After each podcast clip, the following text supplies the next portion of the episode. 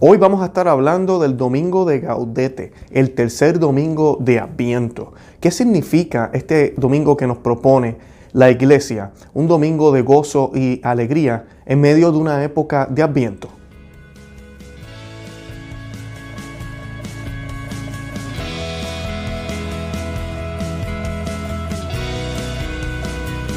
Bienvenidos a Conoce, Ama y Vive tu Fe. Este es el programa donde compartimos el Evangelio y profundizamos en las bellezas y riquezas de nuestra fe católica.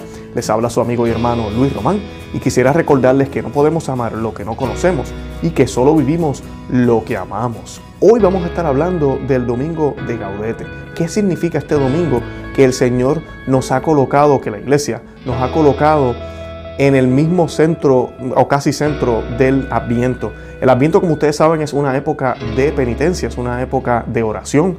Entonces ahora la iglesia nos dice hoy, alégrense, llénense de gozos, ¿verdad? Entonces uno dice, pero ven acá, todavía no estamos en Adviento.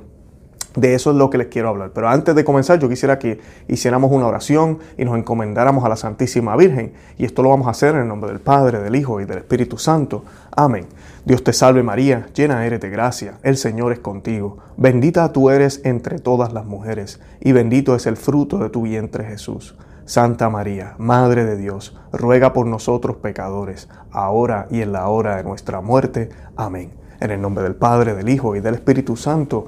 Amén. Bueno, el domingo de Gaudete se celebra siempre el tercer domingo de Apiento. Como ustedes saben, también este domingo es muy paralelo o muy parecido al, domingo del Aitare, que es el que se celebra en Cuaresma. Ambos domingos la iglesia se viste de color rosado, se permite utilizar el color eh, rosado o algunas personas dicen es como un, vamos a decir, un púrpura más clarito.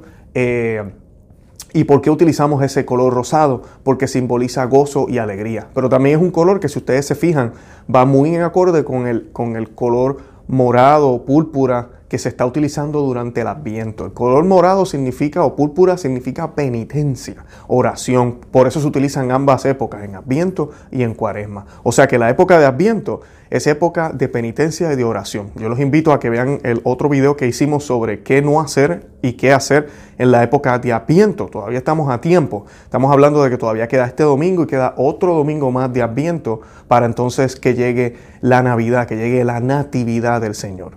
Y pues todavía estamos a tiempo para no caer en errores y comenzar a celebrar la Navidad antes de tiempo. La Navidad no ha llegado, estamos todavía en época de preparación, en época de ayuno, en época de espera, en época de penitencia.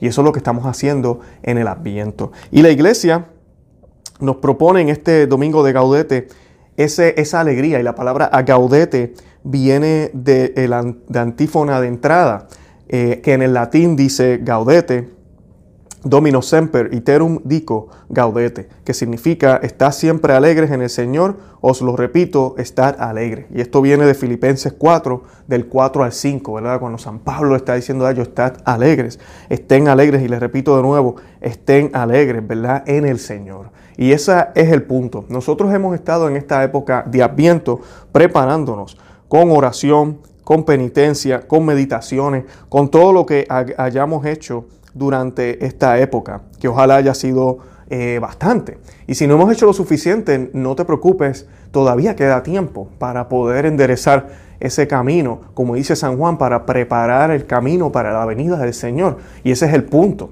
Ese es el punto. O sea que hoy se nos recuerda que estamos cerca, que debemos alegrarnos, que no debemos eh, perder la esperanza, porque esa venida está a punto de llegar. Y debemos también tomar en cuenta que esto aplica muchísimo a la segunda venida, porque cuánto tiempo llevamos ya los cristianos esperando por la segunda venida. Llevamos ya más de dos mil años esperando por esa segunda venida del Señor.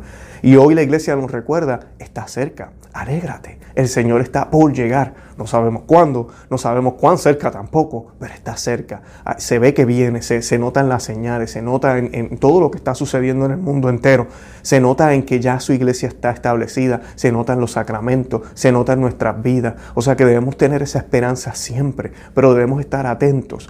El tercer domingo de Adviento no puede volverse en Navidad.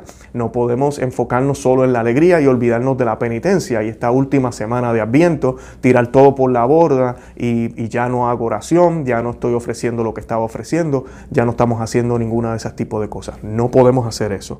Y yo quería leerle las lecturas de la carta de San Pablo a los romanos capítulo 13 del 11 al 14, y dice, Daos cuenta del momento en que vivís.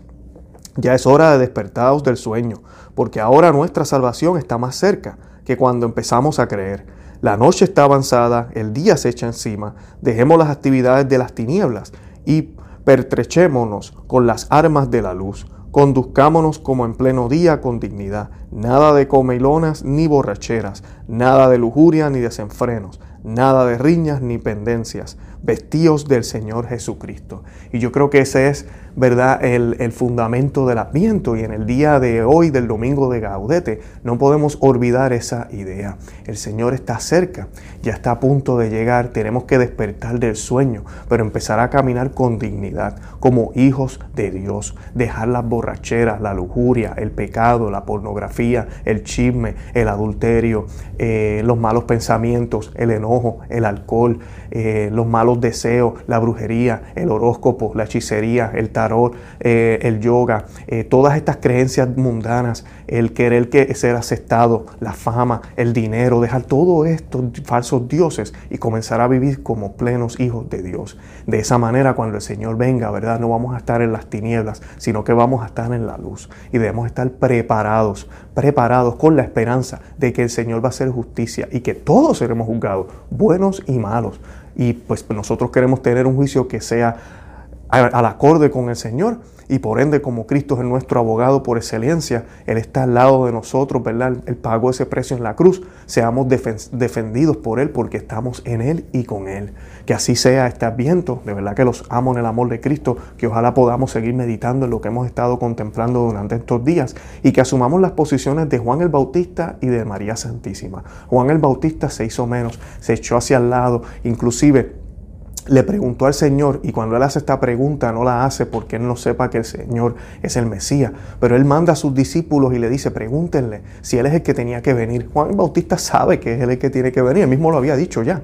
Pero viene Jesús y le envía una respuesta y la respuesta es, los ciegos ven, los cojos caminan, los sordos escuchan, los mudos hablan. O sea que las cosas se ponen en orden, todos los obstáculos, todas las cosas que no nos permiten estar cerca de Dios se están yendo, se están abriendo los caminos para la venida del Señor. Que ojalá así sea en nuestras vidas. Bendito sea Dios y la Santísima Virgen María con sus palabras, aquí está la esclava del Señor, hágase en mí según tu palabra. Esa es la actitud que tenemos que tener, no después que nazca el Señor, antes de que venga, antes de que llegue, antes de que se manifieste, para que cuando llegue y se manifieste estemos listos para recibirlo con las lámparas llenas de aceites, llenas de aceites para recibir al novio.